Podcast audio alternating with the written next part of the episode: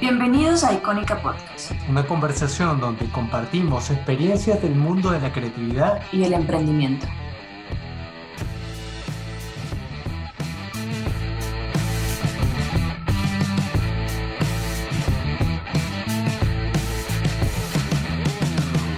Bienvenidos a un nuevo episodio de Icónica Podcast.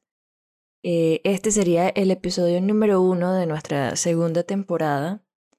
Eh, quien les habla, pues, Ainaru Méndez. Y yo, Daniel Zapata, acompañándole. y bueno, y además acompañándome conversando, ¿no? Hoy traemos un tema que, que al oído de muchas personas no, no es tan reconocido, pero que ya tiene un tiempo formando parte de las estrategias de, de branding eh, y posicionamiento, sobre todo de productos eh, para las marcas. Eh, queremos hablar de la estructura de marca o la arquitectura de marca. Eh, específicamente, qué es, cómo se aplica, cuál es la diferencia entre eh, estructura de marca y catálogo de producto. Mm, queremos abordar ese tipo de tema y, y para qué sirve, ¿no? O sea, de qué forma se, se aplica y para qué funciona en la marca. Sobre todo los fundamentos básicos, porque realmente la mayoría de la gente seguramente ve esto de manera muy alejada. Eh, lo ve como en la distancia, ¿no? Eso es solamente para las grandes marcas, pero realmente no. De repente tú tienes una, un pequeño negocio y tú puedes estudiar cómo haces tu estructura, tu arquitectura de marca para involucrar todos tus productos dentro de ese pequeño negocio que tienes y cómo eso te puede beneficiar, porque hay veces que te puede beneficiar y hay veces que no, que es mejor simplemente tener todo separadito y no unificarlo. De eso más o menos iremos hablando un poco. Exactamente. Entonces, eh, ¿qué es la arquitectura de marca?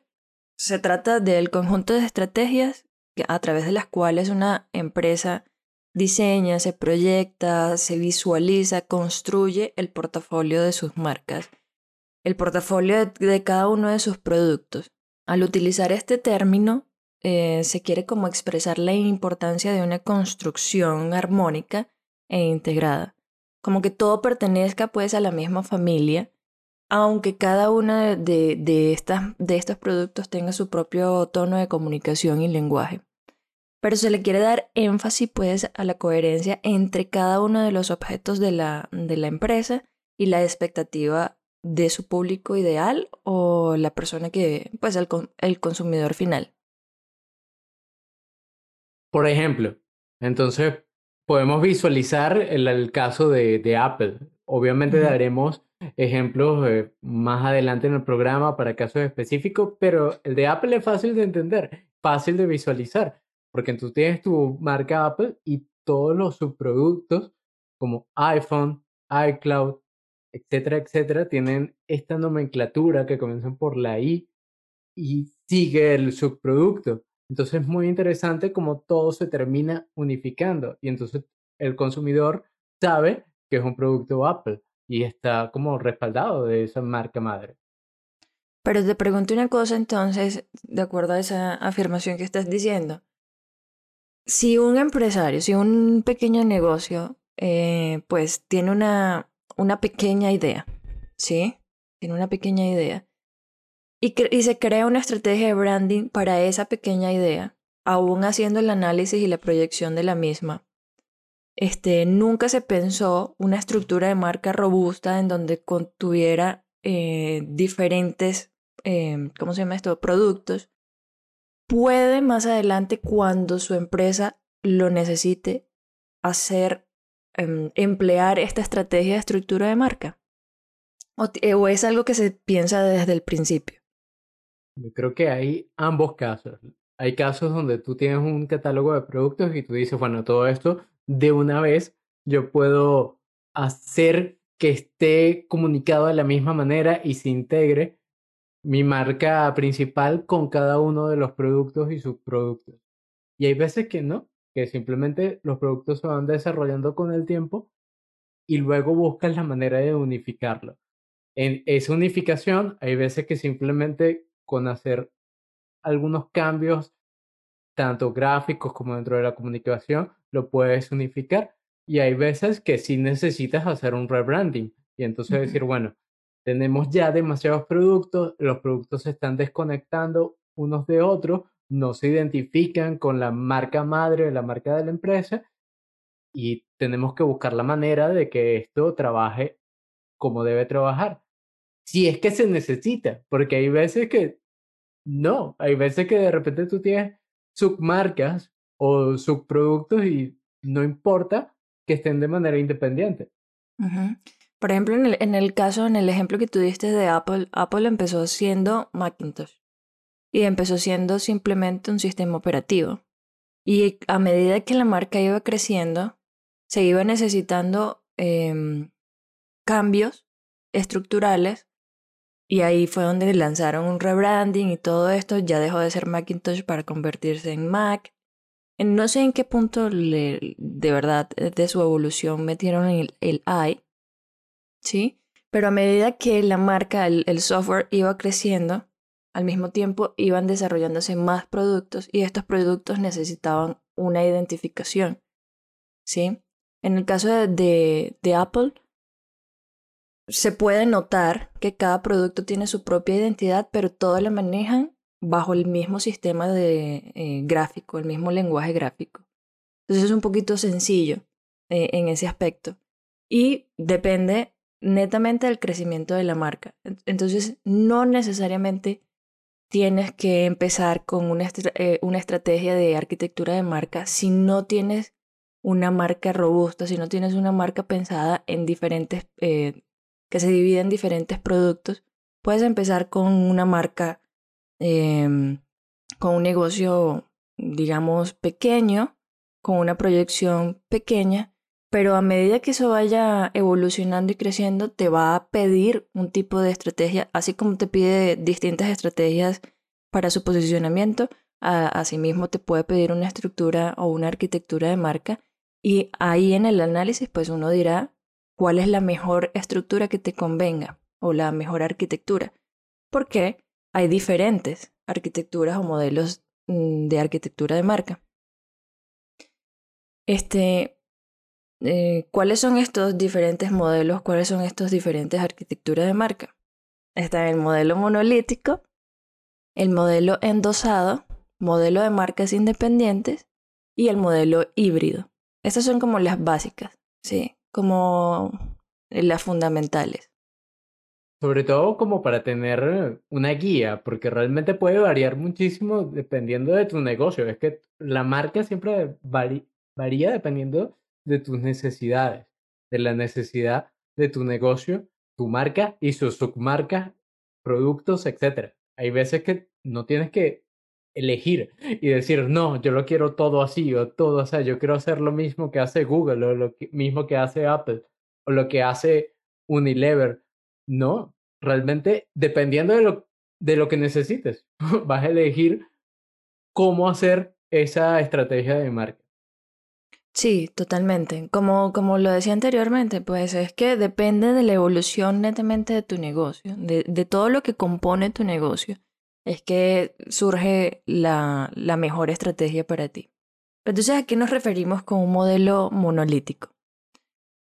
Es una única marca que se utiliza a nivel corporativo y comercial para cada uno de los productos y servicios. Eh, en el caso, por ejemplo, de FedEx. FedEx tiene una única marca, ¿sí? Que va a ser el identificador de todos los demás servicios. Sé que tiene FedEx Kit, em, déjame ayudarme por acá. Eh, tiene FedEx, Kit o Home Delivery, eh, Networks, Custom Critical, etc. Pero todos se identifican con el mismo logotipo en este caso. ¿No? Em, también pues como, como Apple. Apple tiene todos sus productos identificados bajo el mismo em, lenguaje gráfico, que es el i Plus. ¿no? Hay lo que se necesite, o iPad, iPhone, eh, iPod, etc. Sin embargo, Apple no sería monolítica, porque es una forma, una nomenclatura que hace que todo esté bajo la misma cabeza, pero cada uno de los productos tiene una forma distinta. Porque, porque, por ejemplo, en el caso de Google, sí es un poco más monolítico, a pesar de que Google tiene productos que están con un nombre distinto, pero tiene que Google Maps, tiene Google Drive, que ahora es Workplace. Eh, pero es discutible lo que, lo que estás exponiendo porque es el mismo, es el mismo sistema eh, gráfico. Sí, pero cambia la manera en que lo, lo comuniques. O sea, es distinto cuando tú dices Google Taza, Google Auto, es como si fuera un batimóvil, bati auto, bati... No entiendo, pero por ejemplo, en el sentido, en el sistema de Apple, no tienen Apple, nada más Apple Podcast, ¿cierto? Exacto. Pero todo, todos los productos se identifican, con, se identifican con el iMac, i... Eh, ah, bueno, no, también tiene productos con Mac Air. Pero no, la mayoría sí, la mayoría, o sea, podría decirse que es, que es endosado, quizá. Sí, es que es endosado, porque ellos lo que hacen en Apple es agarrar una nomenclatura dependiendo de, del tipo de producto. Entonces tienes todos estos tipos de, de productos que tienen la I delante, que son como servicios en la nube o servicios móviles. Y tienes todos estos productos que llevan el Mac, que son estos productos como el Mac Air, MacBook Pro, etc. Tienes razón. Entonces, toda ellos, la razón. ellos hacen un endoso dependiendo del tipo de producto, que es distinto a lo que hace FedEx, porque todo se llama FedEx. FedEx Express, Ground, Freight, Office, Freight Networks. Entonces todo es FedEx. FedEx Corporation, FedEx School, FedEx, etc. FedEx School no, no existe, por favor. no lo vayan a buscar. Sí, sí, tienes razón. Entonces sí, como, como lo está explicando Dani, pues la marca, el, modelo de arquitectura de marca de endosado es cuando la marca corporativa apoya a las marcas de productos o servicios con el objeto de transmitir y, reformar su equality, facilitando la retroalimentación de significados y, y comunicando perdón, fortaleza de grupo. Es decir, todo esto pertenece a Apple. ¿sí? Apple es la marca que respalda la calidad, respalda el servicio, respalda la y garantiza la, mm, eh, ¿cómo, decir? El, el estilo incluso de comunicación de, de cada uno de los productos y servicios. Exacto, pero sigue siendo un producto independiente y por eso utilizan eso nomenclaturas. Entonces, tienes el iPhone, el iTunes, el iWork, el iPad, el iCloud, y todos tienen esa misma nomenclatura que comienzan por I. Y de paso, tienen otros tipos de endoso, como lo comentábamos hace unos minutos, del MacBook, Mac, Mac Air, MacBook Pro, etcétera, para estos productos ya más físicos de computadores, etcétera, y también porque allí hay la historia, como comentaba Inorbo antes, Apple en un principio era más que todo Macintosh y, y sus primeros Mac. Entonces quedó eso dentro de la historia, pero ya cuando surgen estos nuevos productos, nació la necesidad de nombrarlos de otra manera que pudiera conectar con la marca Apple y que fuera respaldada a través de la misma, pero que tuviera sus cualidades propias. Exacto.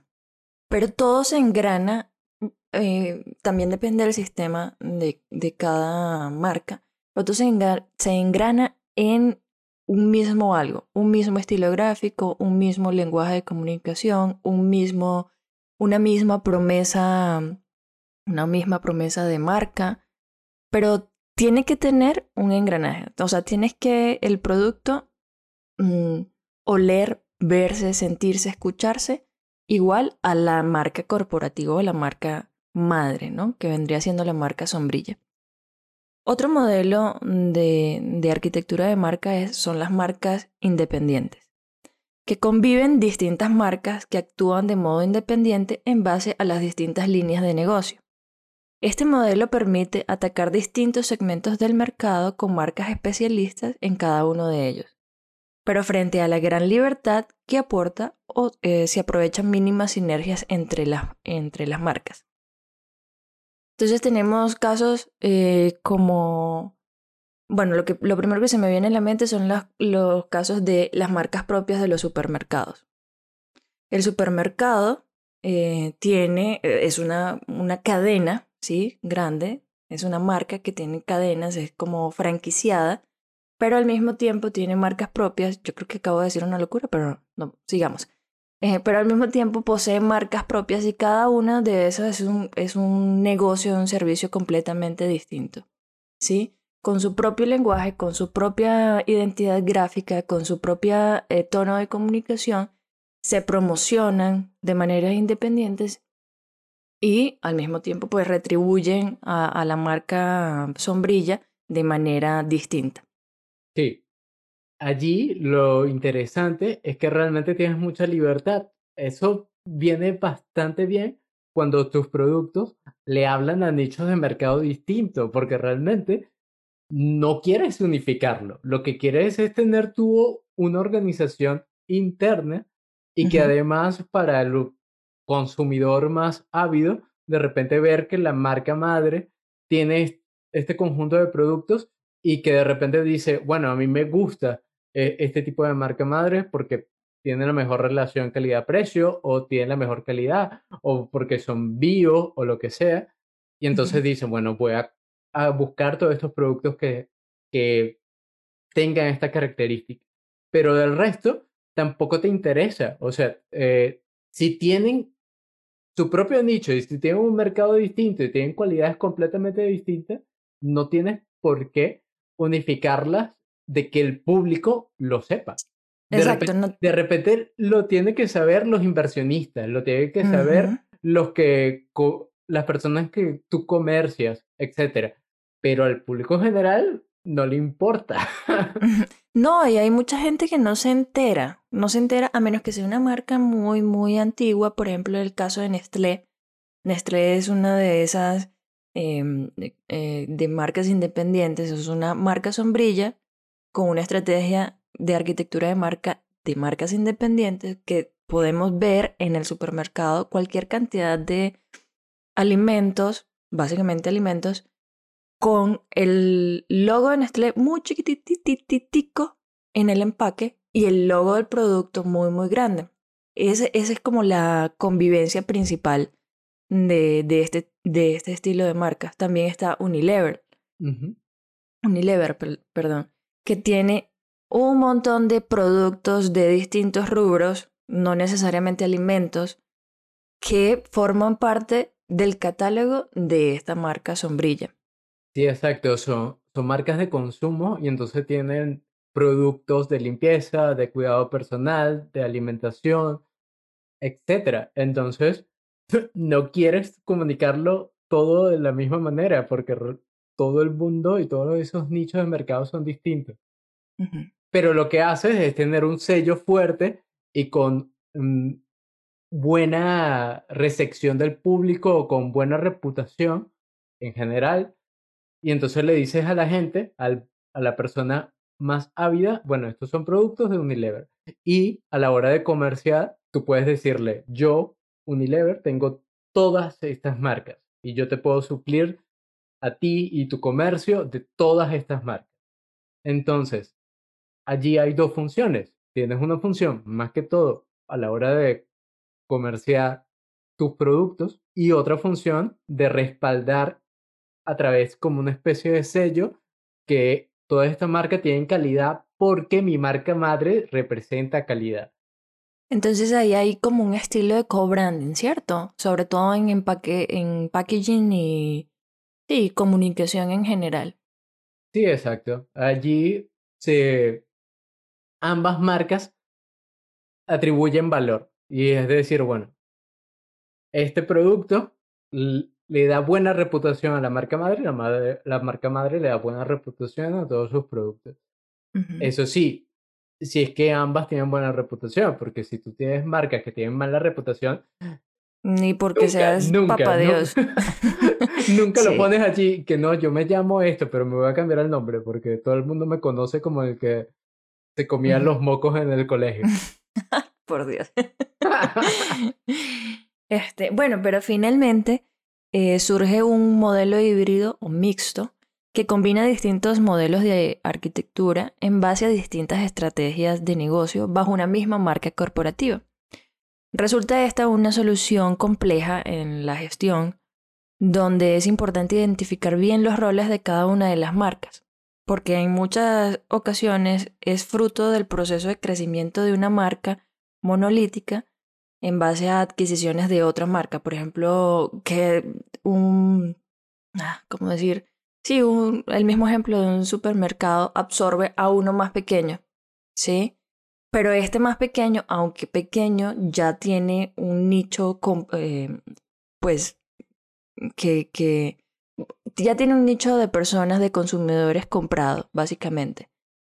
Y es muy, puede resultar un poco contraproducente hacerle un rebranding o un branding completamente de cero, porque la gente no lo, no lo va a identificar o no se va a sentir a gusto, a pesar de que sea eh, eh, se mantenga en el mismo sitio, con los mismos productos, etc. Entonces, en ese caso, se mantiene como la misma, la misma imagen de lo que se adquirió, pero se deja, pues, eh, digamos que comercialmente hablando, forma parte ahora de la familia, mm, no sé, Jumbo, ¿sí? Por decir algo. O sea, no se me ocurre nada ahorita. Pero entonces me surge una pregunta. ¿Cuál es la diferencia entre una marca, una, una arquitectura de marca de marcas independientes a una arquitectura de marca de modelo mixto o híbrido? Porque vamos a ver marcas con imágenes 100% distintas a la marca sombrilla, que en este caso es la marca madre, la marca corporativa. ¿Cuál vendría siendo la, la diferencia para Dani? que bueno, primero tú puedes tener un modelo de marcas abiertas o independientes, pero que mantengan un eje que, que las unifique. Por ejemplo, en el caso de, de Inditex, Inditex tiene distintas marcas dentro del sector de la moda y tiene ciertos signos que las relacionan todas. Por ejemplo, Bershka, Zara, todos pertenecen la misma empresa. Eso sí, tienen diferencia entre el estilo de productos que ofrecen y cada una tiene su comunicación relativamente independiente, pero se rigen de la casa de Inditex y entonces ya la gente las relaciona. Por otro lado, todas son de moda. Entonces, es abierto, es independiente, pero todavía hay cierta conexión con la marca madre porque hay un hilo conductor que las unifica a todos. Pero en el caso de Unilever, a ti no te interesa y ahí sí es completamente mixto porque cada una tiene una comunicación radicalmente distinta. Algunas pueden ser para un nicho medio, medio alto y otras para un nicho de menor poder adquisitivo. Algunas son de limpieza, otras son de cuidado personal, otras son de alimentación y allí sí es un modelo totalmente híbrido porque como lo dice la misma palabra, hay una mezcla total. En cambio, las que son independientes, pero no híbrido, hay un hilo conductor, como en el caso de Inditex, que de por sí todas las marcas son muy similares, cada una tiene una tipografía distinta a la hora de su comunicación visual. No obstante, todas trabajan en diapo, en diapositivo, o sea, trabajan en blanco y negro, y todas tienen un estilo de comunicación similar, a pesar de que cada una con su personalidad un poco distinta a las demás, se permite ciertas cosas que no hacen sus hermanas. Pero en el caso particular mm, de, porque pues tú estás hablando en este momento que una marca, eh, perdón, una estructura de marca de marcas independientes tienen un hilo conductor, ¿cierto? Con respecto a la marca madre. Sí. ¿Qué pasa, ¿Qué pasa en el caso de Nestlé? Que son también marcas independientes, pero todas son completamente distintas y también tiene servicios. Pero por eso yo allí Nestlé yo la considero una marca mixta, porque realmente su comunicación en cada uno de los productos es distinto. Sin embargo, hay productos que obviamente se asemejan más en la comunicación y hay productos que de por sí se enganchan más a su marca madre que es Nestlé. Pero hay otras que no, hay otras que ni siquiera nombran a Nestlé porque no les interesa, ya se alejan bastante de cómo la gente conoce a Nestlé. No obstante, pertenece al mismo grupo y dentro del, del área comercial es importante nombrarlas y que haya cierta relación, pero a la hora de comunicarlo al consumidor no es necesario. Y entonces cada marca tiene su comunicación completamente distinta. Mm, no sé, para mí Nestlé es una, es una estructura de marca, de, eh, sí, una arquitectura de marca de marcas independientes. Ok. Sí, no es de marca mixta porque pues no es, no es necesario en este ejemplo que tus marcas tengan un tono de comunicación parecido al tuyo para pertenecer a, a tu casa. Pero pero tu casa sí firma cada una de las marcas. ¿Me explico? Sí, sí. En ese caso, a mí me parece. En, en cambio, en Unilever. No, porque siempre lo digo mal. Unilever. Este. sí me parece. Yo creo que lo dije anteriormente mal. Sí me parece que es un, una arquitectura de marca mixta. Porque nunca firma sus productos. O sea, no como que nunca lo firmas. Pero no necesariamente aparecen como que cada una de sus marcas están allí y cada uno de sus productos, eh, perdón, servicios están allí, ¿sí? sí. Eh, responden, responden por, por separado 100%.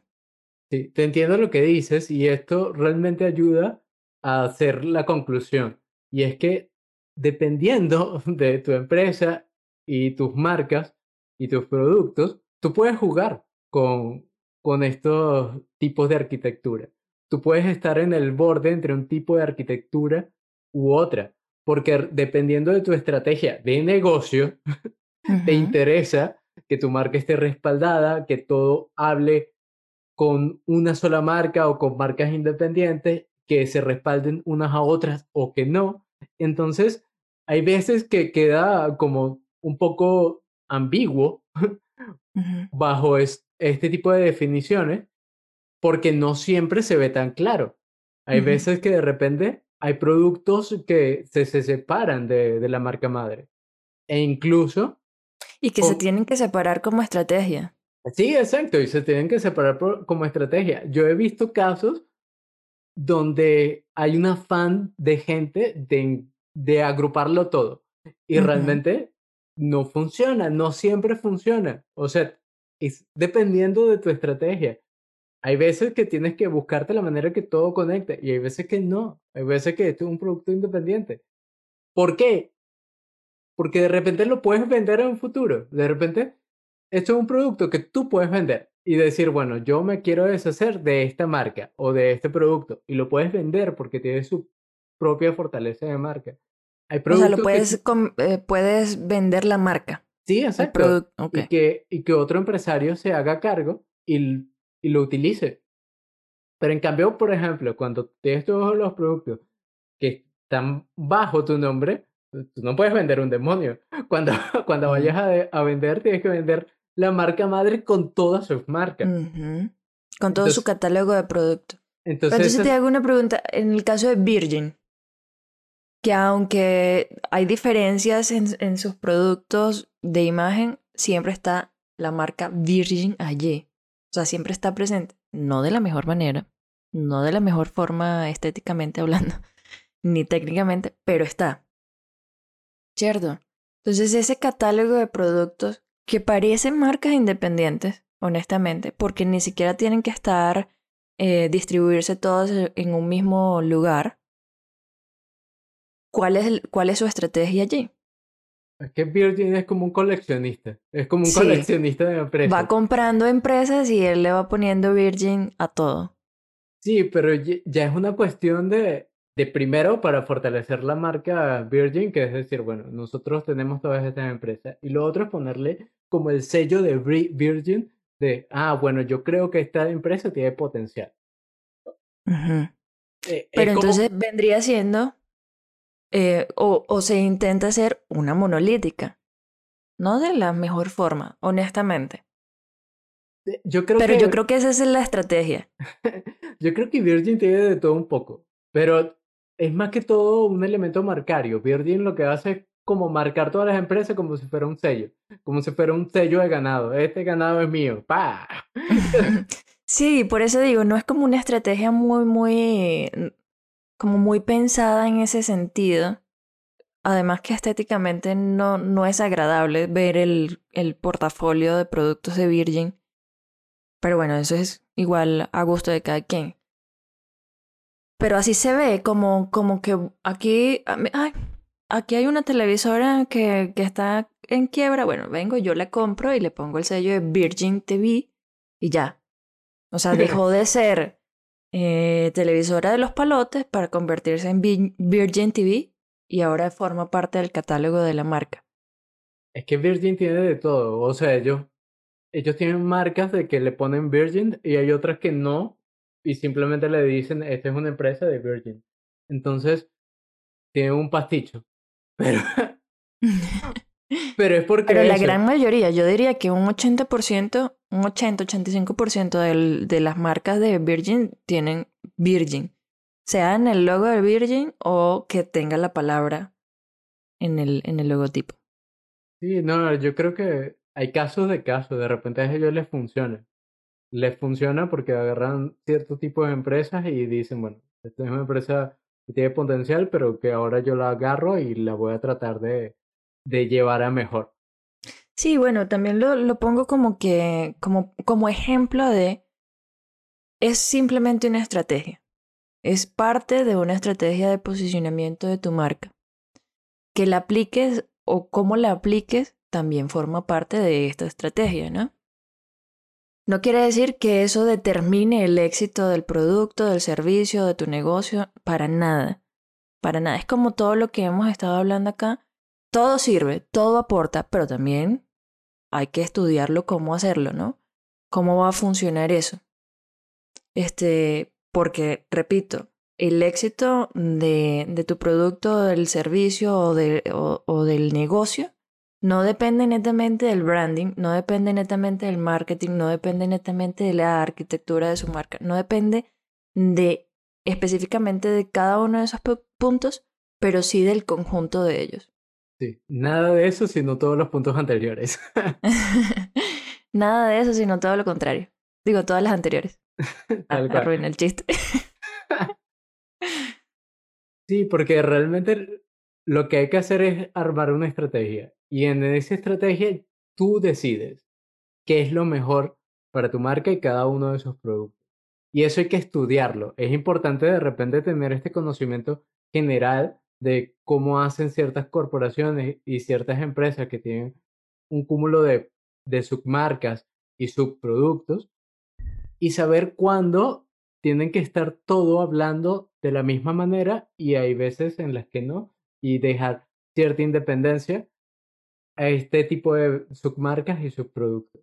Obviamente estamos aquí haciendo un esbozo, es bastante general lo que estamos diciendo en con respecto a este tema que es tan amplio y tan profundo, pero porque la mayoría de los casos necesitan un estudio particular, necesitan un estudio específico donde se vean las necesidades de esa empresa o ese negocio y de esa manera desarrollar una arquitectura de marca. Y saber cuál, ¿no? O sea, por eso. Hay que hacer un estudio, hay que también entender la proyección de cada negocio, de cada producto y de cada servicio para ver qué, qué le funciona mejor en ese momento, porque incluso eh, en el camino de su evolución resulta que ya no le funciona eso y puede cambiar completamente la estrategia. Incluso la estrategia de branding o de arquitectura de marca o de marketing o de publicidad o de mercadeo o whatever. O sea, lo que, lo que yo intento decir con esto es que no hay nada 100% escrito. Todo depende de lo que está pasando en el momento y hacia dónde quieres ir. Y las herramientas que se tenga en el momento. Y a medida que eh, vas creciendo, vas evolucionando, vas adquiriendo nuevas necesidades y nuevas formas de resoluciones, perdón, nuevas resoluciones o nuevas formas de ver em, tus nuevos caminos. Entonces, no hay nada 100% escrito, a mi parecer. No hay nada que funcione al 100%, que te garantice el 100% del éxito. Pero cada una de estas herramientas te aportan eh, en su función una cualidad específica para el crecimiento de, del negocio. Totalmente de acuerdo y todo lo contrario. bueno, espero que les haya gustado el episodio de hoy. Cualquier cosa nos pueden escribir, ya sean por comentarios, sugerencias o por preguntarnos cualquier cosa. Estamos aquí a nuestras redes sociales. ¿no? Ayudarlos. Tenemos, tenemos red social de, bueno, al, menos Instagram de Icónica Podcast, así tal cual, arroba Icónica Podcast, nos pueden visitar y dar follow, por favor. y también en nuestras redes sociales personales, Ainaru Méndez. Y Daniel Zapatas. Esto ha sido todo por el día de hoy. Espero volvernos a ver o a escuchar, mejor dicho, en un próximo capítulo. Chao, chao. Hasta la próxima.